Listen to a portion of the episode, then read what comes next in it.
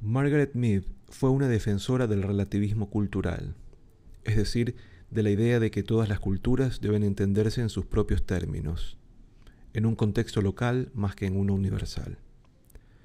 Buena parte de su trabajo de campo buscaba entender las variaciones culturales en experiencias del desarrollo como la adolescencia, los roles sexuales o las actitudes hacia el matrimonio y la educación.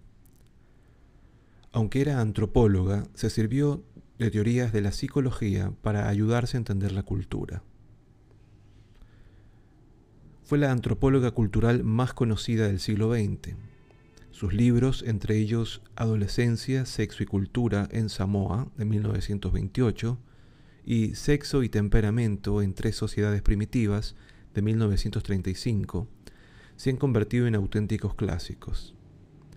Mib fue una figura pública, intelectual y escribió tanto sobre temas científicos como sociales. Fue alumna de Franz Boas, quien desarrolló la disciplina de la antropología cultural y se doctoró en la Universidad de Columbia, Nueva York. Ella y su colaboradora Ruth Benedict formaron parte del movimiento Cultura y Personalidad que se desarrolló en la década de 1930. En Adolescencia, Sexo y Cultura en Samoa, Mead mostraba cómo las exigencias del contexto cultural local influyen en el desarrollo psicológico individual. Así, los adolescentes presentan diferencias en ámbitos como el desarrollo sexual, pues unas culturas esperan interacción sexual a edades más tempranas que otras. En su libro sobre la tribu de Manus, Educación y Cultura en Nueva Guinea de 1930, rebatía la vieja idea de que los pueblos llamados primitivos fueran como niños.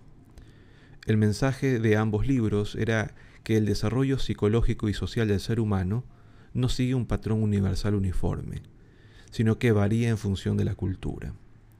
Se podría decir que fue la autora de uno de los primeros estudios transculturales del desarrollo humano.